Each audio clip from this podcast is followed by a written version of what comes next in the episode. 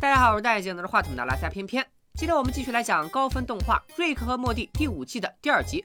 新观众可千万别被“第五季”这三个字吓跑。偏偏除了极少出现的主线之外，瑞克和莫蒂的每一集都是完全独立的故事。即使没看过前四季，也一样能看懂。就算遇到了曾经出现过的角色，或者和之前相关联的情节，我也会在视频里及时补充说明。在彩蛋解析环节，我也会适当增加趣味性和延展内容。由于瑞克莫蒂的彩蛋和致敬，充满了和 A C G 相关的亚文化要素，就算对彩蛋不感兴趣，也可以拿来扩充自己影视方面的知识。啥？你问我这些知识有什么用？不，你不想问。题外话到此为止，让我们开始今天的冒险。故事一开始，老白一家人照例围坐在桌边共进早餐。外孙小黄和老白突发暴论，表示他们已经找到了基督教的上帝，但老小子已经睡了几千年，今天他俩就要把他杀了。考虑到第四季，老白就和大地之母盖亚有一腿，还和宙斯亲生肉搏。他要杀上帝也不足为奇，但接下来的事情就有些诡异了。淑芬提醒富贵别忘了一会儿的面试。要知道，富贵从第一季开始已经整整四季没有正经工作了，没有哪家公司愿意收他这个 loser。老白隐隐察觉到不对劲，可惜为时已晚。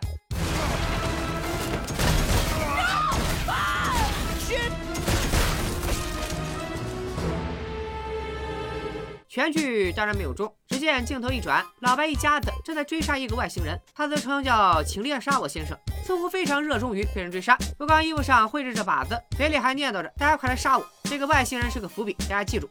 但老白显然顾不上杀他，而是催促家人收拾行李准备跑路，因为就在刚才，有人杀害了他设置的复制体，很快就会顺藤摸瓜找到他们。逃跑途中，老白给家人们解释起了复制体的来历。老白是宇宙最强科学家，很多人都嫉妒他的才华。第四季时，他复制的淑芬成为了反抗军首领，引发老白一家和星际联邦的这面冲突以后，更是将这个家庭推上了风口浪尖。为了防患于未然，老白在世界各地设置了复制体。这里老白形容复制体用的词是 decoy，而不是 clone，因为这些复制体看上去和老白一家没啥两样，只是多了后门开关，甚至会凭借自我意识展开冒险。当复制体遭受攻击，老白就会收到警报，起到一个诱饵的作用。说曹操孟得道，只见一道激光从天而降，将一家人连人带车彻底融化，还不好下来两个鱿鱼外星人补刀。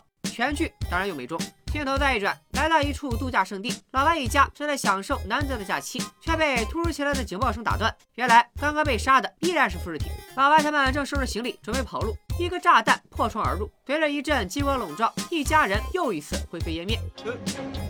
为什么要喝药呢？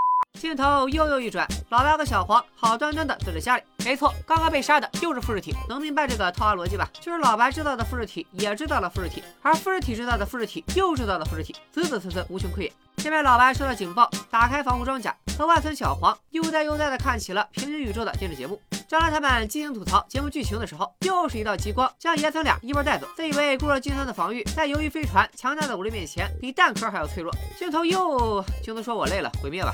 总之，刚刚遇害的又是复制体，他们的死讯很快传到了老白这里。听说老白又在制造克隆人，淑芬顿时就不乐意了，显然还对自己被克隆的事耿耿于怀。Do you just get hard creating sentient life? Actually, I get hard protecting my family. Ew. 听老白讲完复制体的设定，善于发现滑点的小花问出了一个直逼本集主旨的问题：那些复制体会察觉自己是复制体吗？在得到否定的答复后，又问出另一个问题：怎么确定我们不是复制体呢？一家人顿时陷入了存在主义的恐慌之中。好在老白留了一手，他还有个最后保障，能证明自己是本体。You have to help me. I, I, I'd never joke about this. There's a barcode, Morty. A, a barcode on the interior of my left ass cheek. What? Morty, please, I'm begging you. I'm not looking at your ass. Please, Morty. Is it there? God damn it. Just tell me if I'm real. Morty, do it! Gross. Dad. Ah, Summer, you fucking idiot. We're not decoys. why did I get punished? 这么干等着也不是办法，老白决定先下手为强，隐藏在复制体里，等由于外星人出现，就把他们都杀了。他们闯入一组复制体的家里，随着老白报出一串后门密码，复制体们全都被定住。经过一番探索，老白惊讶地发现，复制体老白竟然也在制作复制体，毕竟对方是本体的完美复刻，也会运用和本体相同的逻辑回路，多半也会产生制造复制体当诱饵的想法。意识到情况脱离了自己的掌控，老白随手消除了复制老白，并决定将那些复制体全部消除，把混乱扼杀在襁褓之中。但他这么干和杀人又有什么区别？自然遭到了女儿淑芬的强烈反对。正在这时，富贵发现了自己的复制体。老白发现这组复制体并不在他知道的诱饵列表里，就连后台密码都对他毫无效果。答案显而易见，这组复制体不是他知道的，而是他知道的复制体知道的。好在富贵智商感人，被老白三言两语就蒙混过关。但复制体老白就没这么好糊弄了，不光后台密码都对他无效，他还知道复制体计划，甚至觉得自己就是本体。正在这时，外面又传来另一个老外的声音。Analysis mode. Password 8 equals sign equals sign capital D. Hide. What? Hide!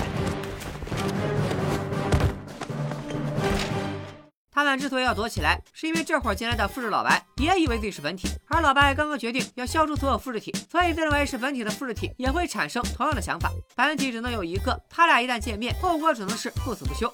尽管他们急着躲进衣柜，但复制体老白在接受检查时，还是暴露了老白的藏身之处。老白被迫出柜，和复制体展开了激烈交火，却被突如其来的大火烧成了焦炭。原来这两组都是复制体，在阿西莫夫五怪效应的作用下，他们绝对无法和解。假面看到这里，大家都有点蒙圈，那么就由老白亲自为大家答疑解惑。Car, can I get a whiteboard? When squids started killing decoys, decoys started checking their decoys and learning that they're making decoys. That's making them seek out and run into other decoys, making them realize they're decoys, making them start to kill other decoys. Say decoy again. F you. 老白补充道：“随着复制体呈指数级增加，复制体和本体的相似度会越来越低，积累到一定程度就会发生突变。这好比复印文件，它用复印件复印出新的复印件，重复几次之后，你得到的就是一团漆黑的油墨。其实事情也比老白想象的更加复杂，不过咱们暂且按下不表。为了解决这场闹剧，老白决定伪装成鱿鱼人。This costume smells like ass. God, there's no pleasing It's you. really bad, Rick. Did you let a gym coach break it in? 老白打算一边猎杀鱿鱼人，一边以鱿鱼人的身份消除复制体。哎，等会儿，你这个是鱿鱼飞船吗？怎么越看越像？搜寻鱿鱼人的途中，小黄不免有些好奇，为啥鱿鱼人要猎杀老白呢 talking about me, it could be anything. Maybe jealous of my penis size. I had sex with their queen. My dick's too big. 正所谓好的开端是成功的一半，老白很快击落了一艘鱿鱼飞船。可是当他摘下鱿鱼人的面罩时，大家都惊呆了。闹了半天，鱿鱼人竟然是他们自己。所谓的鱿鱼人，其实就是发现自己是复制体，想杀其他复制体的复制体。这里就产生了一个奇妙的闭环：老白是担心被杀，所以才创造了复制体作为替死鬼。但其实追杀老白的鱿鱼人，本来就是老白自己假扮的。正在这时，奄奄一息的复制体富贵滚出一枚手雷，随着一阵激光笼罩，老白他们又一次灰飞烟灭。没错，他们也是复制体，尽管他们凉凉了，但骚乱才刚刚开始。所有的复制体都渐渐陷入了囚徒困境的博弈论当中，整个地球就是一片微缩版的黑暗森林，每一个人都是猎手。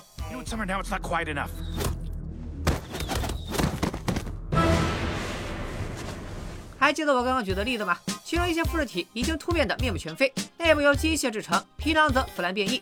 与其称之为复制体，不如叫他们变异体。变异老白看到自己这副尊容，诞生当天就知道自己是复制体。为了让自己和家人恢复往日容颜，他隐藏在森林里，伺机猎杀其他复制体，打算将他们的皮剥下来，套来变异到自己和家人身上。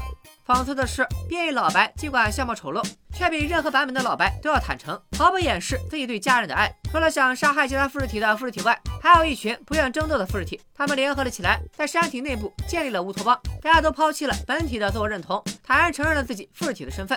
然而并没有什么卵用，他们在敌人的火力面前不堪一击，很快就要被悉数剿灭。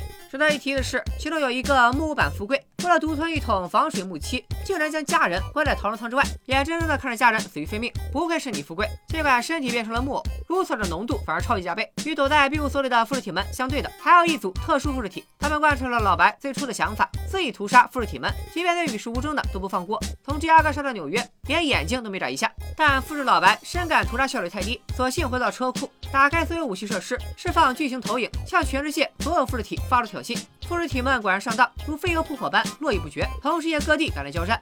这时候有人要问了，闹出这么大动静，世界警察的首领美国总统难道没得表示吗？哎，还真没有，他关心的只有选票。 How many of those states voted for me anyway? Mr. President, I think the point of the Electoral College is To preserve slavery? That's right, Steve. I have the internet too. Now take your white ass to the kitchenette and bring me a Diet Coke. 复制体老白见妻子生效，给家人们配发武器，共同迎敌。复制体们打得不可开交，场面一发不可收拾。这边打得血肉横飞，在远处的战壕里，有一对玩偶版的老白淑芬正在暗中观察着战局。玩偶淑芬一针见血地指出父亲的口嫌体正直，嘴上说着人生和家人是他的负担，背地里却做了一大堆复制体，人生和家人他全都要。玩偶老白一反常态，居然正视自己的内心，虚心接受了淑芬的谴责。父女俩尽释前嫌，紧紧拥抱在了一起。然后脱下玩偶服，露出了真身。难道说他们才是老白等人的本体？故意用夸张的造型伪装成复制体，就是为了在他暗中坐收渔翁之利。此时远方的乱战已经接近尾声，只有守株待兔的那组复制体活了下来。老白驾着飞船，带着家人展开最终决战。哦，除了富贵们，他们扔下武器，相拥痛哭。最终，小花将匕首送进了富士体的胸膛，小黄也和自己扭打在一起。富士体老白企图用牙齿里的炸弹同归于尽，却被老白的纳米防护罩挡住。一家人终于大获全胜，消灭了所有的复制体。Holy shit, that was insane. I love you guys. I've totally changed.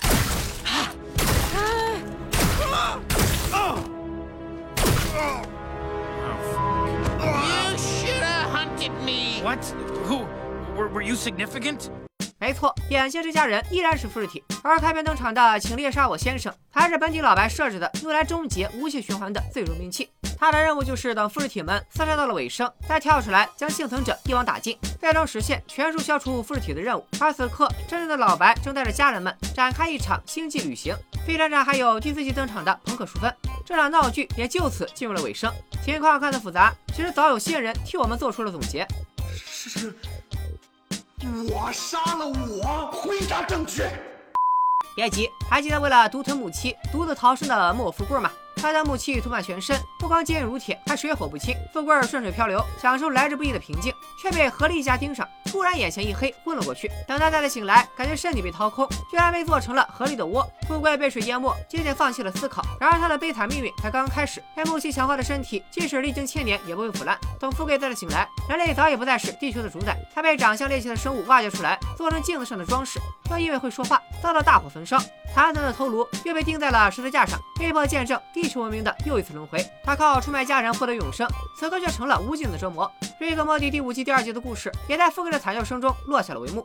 在本集故事中，一向存在感薄弱的富贵，反而有了好几处亮眼的表现。富贵是第一个发现请雷杀我先生的异样，他的复制体又展现出了极强的求生欲。关键是最终一战中，我们可以看到两个富贵扔掉武器，抱在一起失声痛哭。等富贵再次出现，就缩在壁橱里瑟瑟发抖。另一个富贵却不知去向，他很可能像邪恶小黄一样，是编剧埋下的伏笔。肯定有人会觉得我过度解读，富贵战斗力这么弱鸡，没准是被不明无义给干掉了。其实不然，首先，老白给家人们分发的武器中都不能造成大规模杀伤。其次，小哈在面对两个一模一样的小黄时，说过这样一句话 I had to kill myself. You have to too. Summer. 看来杀自己这种事儿还是得亲力亲为。但是从富贵以往的经历来看，他废柴归废柴，却保有人类最基本的良知，不太可能亲手杀死自己。多半是把另一个复制体放走了。那逃走的复制体富贵又将有怎样的奇遇？让我们拭目以待。聊完了剧情，照例进入彩蛋和解析环节。不感兴趣的小伙伴，什么？你竟然不感兴趣？首先，日本的标题 Multiplicity 是在致敬1996年的电影 Multiplicity 丈夫与箩筐。影片的主人公道格是个称职的丈夫、才爱的父亲，但是他太忙了，在不同的身份之间疲于奔命，人如其名，累得跟狗一样。不光没时间享受生活，甚至还影响了夫妻和谐。某天在和遗传学家的交谈中，他产生了一个大胆的想法：何不把自己复制几个？那不就分身有术了吗？于是道格欣然克隆了很多自己的复制体。然而理想很丰满，现实很骨感。这些分身并没有减少他的麻烦，反而产生了各种各样的问题，威胁到了他的工作和家庭，甚至差点抢走了他的老婆。克隆一个普通人就已经闹出这么多幺蛾子，克隆宇宙最强科学家老白，那就无疑是一场灾难。复制体们互相残杀，让我想起了曾经解说过的恐怖游轮，还有彗星来的那一夜。不过老白过于夸张的技术消除了时空穿越和平行宇宙的因素。灾难降临时，其中一组复制体老白和小黄正在观看平行宇宙电视里的名叫《文沃夫》的电影。一道球形电流闪过，狼人穿梭时空，来到了石器时代。这里穿越的声光电效果致敬了知名科幻 IP《终结者》。裤衩一声响，光顶阿诺闪来登场的名场面。感激致敬终结者的地方不止一处。为了证明自己不是复制体，复制体老白甚至不惜给自己做开颅手术，从脑子里取出一枚复制体芯片。此处致敬终结者二，施瓦辛格饰演的机器人 T 八百，为了重新设定 CPU，让莎拉康纳给自己做开颅手术。小孩为了证明自己不是复制体，割开了自己的手腕，看到殷红的鲜血，才稍稍松了口气。但紧接着，老白把表皮扯开，露出了里面的机械骨骼。这一幕同样是在致敬终结者二。似乎老白也觉得温沃夫挺无聊，小时更想看狼人穿越到一九二零年炒股。此处致敬小李子主演的电影《华尔街之狼》，讲述主角一路从接线员成长为股票经纪人，游走在灰色地带，赚得盆满钵满的故事。Will not hang up the phone until their client either buys or fucking die 不过，《华尔街之狼》发生在上世纪八九十年代，老白所说的“一九二零年”，大概指的是美国股市从繁荣到衰败的轮回，股民们在十年内经历了大起大落，确实要吃人了。老白决定藏身于富士体家里，守株待兔。他唤醒富士体后台，念出的密码是八零零八五。乍一看好像平平无奇，但是当你把数字换成英文字母，就会得到一个单词 B O O B S。不知道啥意思的自己百度。不愧是老白，老色批了。值得一提的是，后来出现的老白念出了真正的密码：八等于等于 D。这是什么意思呢？大家可以看看像个啥，我就不说了啊，我还得过审呢。看着和自己一模一样的复制体，小黄不禁吐槽：这场面像极了西部世界。后来，老白在地下室里找到了大量半成品，其中小黄的面部分裂的形态和西部世界里的仿生人一模一样。为了防止小黄精神上脑做傻事，老白还贴心的叮嘱道：“Yes, Morty, like Westworld, but don't f them.” 在美剧《西部世界》里，乘坐列车进入西部世界的玩家根本没把仿生人的生命当回事，在他们眼中，仿生人只是游戏里的 NPC，可以随意见影杀戮。随着另一组复制体的闯入，这一幕梅开二度。只不过这次小黄举的例子不是西部世界，而是机械姬。这片子我也说过，与机器人逐渐拥有了独立思考的能力，外形上也以假乱真。刚和小花割开手腕，确认自己是否是人类。机械姬的男主角被机器人一顿化疗，骗了自我怀疑时，也做过同样的事。为了缓解舒文的抵触情绪，老白表示消除复制体就像在杀虫，而非银翼杀手。是的，银翼杀手片尾也说过，片中就存在着和人类一模一样的仿生人。这部电影如悲歌似史诗，美到令人流泪。凶悍暴力的仿生人叙述着自己的见闻，在雨中静静作画了一幕，深深刻进我的 DNA。为了解释复制体展现出的杀意，老白举了一个高地人的例子。这部电影讲述了一位永生不死的苏格兰人和另一位同样永生不死的西班牙贵族争斗四百年，只为决出胜负的故事。有一组复制体为了逃避争斗，逃到了森林深处。树上接连出现了两个图腾，第一个出自恐怖片《女巫布莱尔》，另一个出自2013年的恐怖烂片《琼斯先生》。建议大家别看，纯属浪费时间。这两个草环连续出现了好几次，可见老白他们在森林里遇到了鬼打墙。复制体老白也发现了气氛不对劲。It's too quiet. You skipped quiet. I didn't skip shit. It's obviously quiet if it's too quiet. 这段对话是在恶搞怪物史莱克。It's quiet. Too quiet. 电影老白隐藏在林中小屋里，剥去别人的皮贴在自己脸上，让我想起了德州电锯杀人狂的反派皮脸。该片的灵感来自于平原镇屠夫真实事件，并逐渐演化为五个高校学生在德州遇到电锯杀人狂，进而惨遭屠戮的故事，堪称恐怖片史上的里程碑。复制体老白回到车库，制造自己的全息投影，吸引复制体们自投罗网。此处致敬任天堂在 N 零四主机上的游戏《星际火狐》。第六关的怪女 BOSS 就是悬浮在太空中的一个头和两只手。美国总统对骚乱熟视无睹，还招呼秘书拿瓶建议可乐。据说川普的办公桌上有个神秘按钮，只要按下这个按钮，就会有人送来一瓶可乐。川普卸任时悄悄把这个小秘密告诉了拜登，拜登表示十分感谢，然后就把办公桌换了。为了迎接最终大战，老白给家人们分发武器。小花的双头光剑出自经典科 IP《星球大战》，小黄的激光鞭也出现在很多影视剧里，像《钢铁侠二》啊，《王牌特工二》啊，都能看到类似的电鞭。富贵放到的武器就有些寒酸了，是一把微型左轮手枪，尽管造型不尽相同，但鲜明的反差感让我想起了《黑衣人》里追探员的叮叮枪。复制体小花将菜刀缓缓送进对方的胸膛，这一幕让我想起了《拯救大兵瑞恩》。Me. Me. Stop. Stop. No, no, no, no, no, no, Stop. Es ist einfacher für dich. Viel einfacher. Du wirst sehen, es ist gleich vorbei.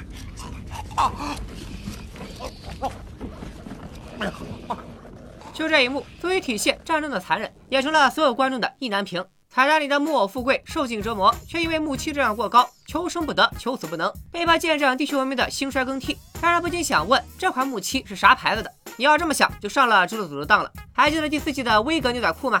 它的质量太好，超耐磨，甚至能让外星母舰的主炮宕机。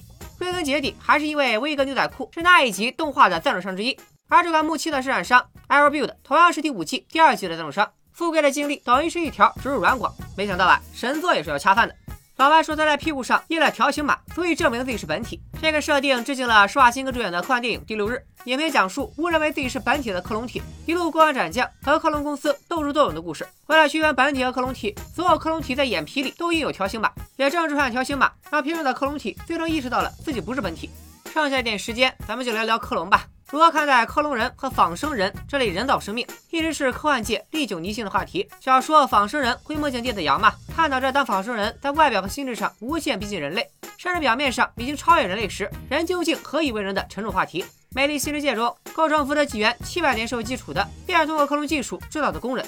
影视剧更是相关的作品扎堆。我们刚刚提到过的《银翼杀手》《第六日》《西部世界》，还有《逃出克隆岛》李安导演的《双子杀手》，还有最近在看了一部美剧《黑色孤儿》，讲述一群克隆人逃避神秘组织追杀的故事。女主角在剧中一人分饰多角，无论是演技还是剧情都很精彩。感兴趣的小伙伴不妨给这个视频点个赞，只要过十万，我就给大家安排上。巧的是，就在几周前，我最喜欢的张三 UP 主罗翔老师就专门出了一期视频，讨论克隆人是不是人，克隆人杀害本体是否犯法的问题。从法理上讲，克隆本身就是违法行为，在我国要被判处三年以下有期徒刑。至于道德方面，罗翔老师举了石黑一雄的小说《莫失莫忘》的例子，人一旦被克隆，其独一性就会被推翻，人也就会成为工具。书中的人类被区分为局内人和局外人，而局内人里又有相对局内和相对局外，总之十分复杂。其实这个问题最根源的讨论点就是克隆人到底算不算人？他们有没有所谓独立的人格？如果克隆人是人，那他杀人就属于故意杀人罪；如果他不是人，那就相当于动物杀人。这是动物该怎么判？就目前的法律而言，没有一个标准答案。